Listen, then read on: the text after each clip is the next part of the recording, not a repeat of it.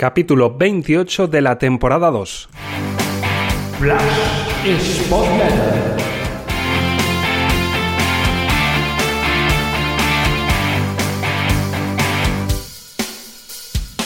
Aprovechamos que ha concluido el primer tercio de competición para hacer algún repaso, algún balance en forma de cifras de lo que ha sido el Sporting en estas primeras 14 jornadas.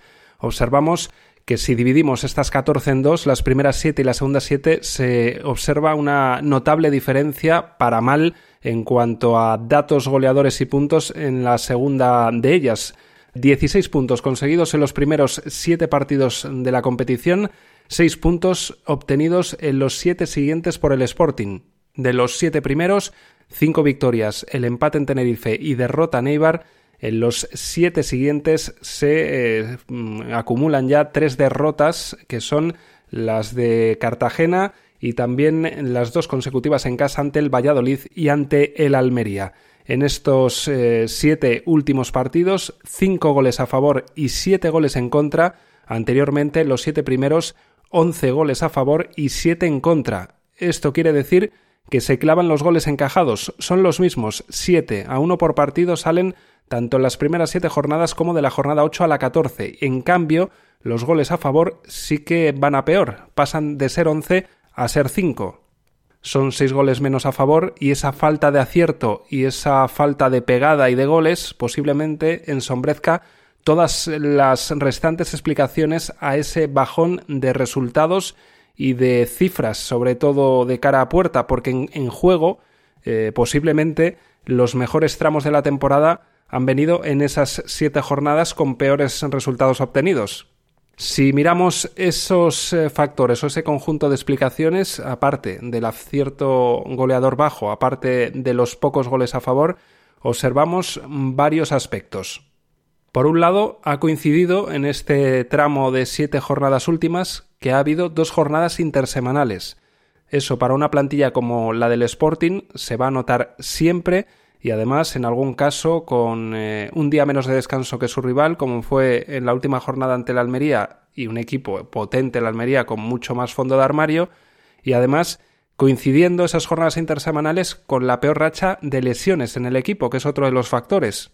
Tal vez no todos los jugadores hubiesen sido titulares en muchos partidos, salvo Guille Rosas, de los lesionados hablo, pero sí que en Gallego hubiese tenido más fondo de armario para hacer más rotaciones en algún partido, sobre todo en esas jornadas intersemanales, o también para hacer más sustituciones y en minutos más tempraneros durante los encuentros.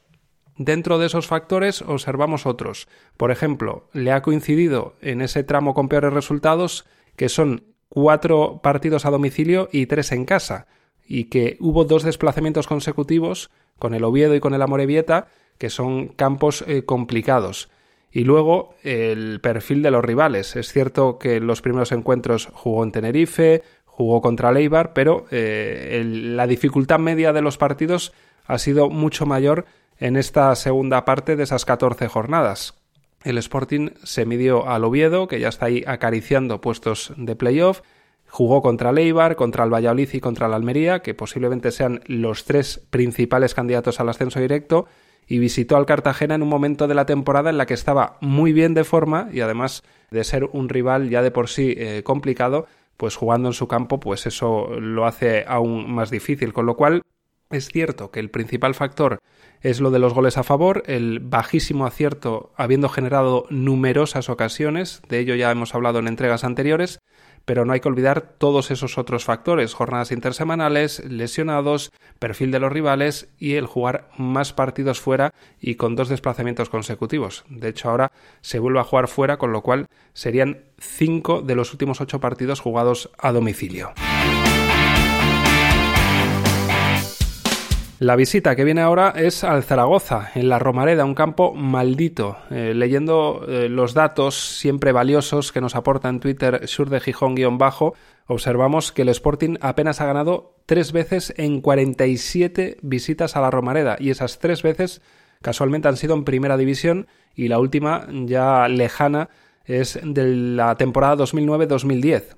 También le leemos a, Jorge González otros datos. Destacaba que el Zaragoza, junto a Las Palmas, es el equipo de la categoría con menos derrota en este primer tercio de competición. Apenas dos derrotas en estas 14 jornadas, que por cierto llegaron en la jornada 2 y 3 seguidas, hace ya bastantes eh, partidos, y fueron en Valladolid, con lo cual se puede entender como lógica esa, esa derrota, y el partido siguiente recibiendo al Cartagena.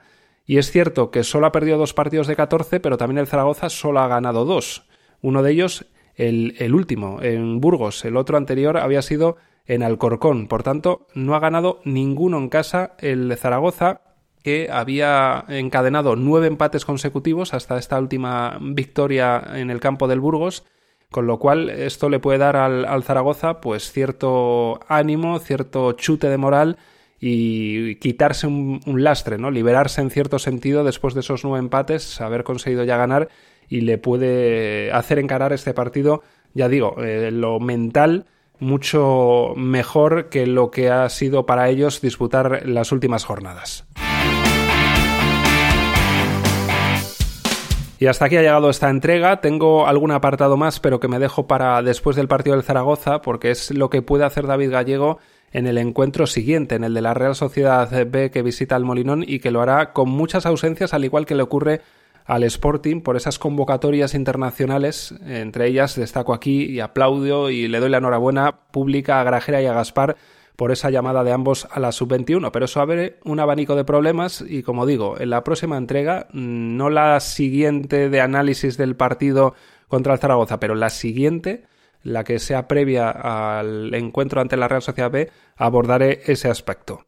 Ya sabes que si quieres comentar algo o plantearme cualquier idea o sugerencia para futuras entregas, lo puedes hacer escribiendo o mandando nota de voz en los distintos canales que hay. Por ejemplo, el de Telegram, de Spotletter, en el email spotletter.gmail.com o también en sporting.substack.com o en los comentarios del canal iVoox. Para quienes escucháis en Spotify, he probado en alguna entrega, deja poner eh, encuestas.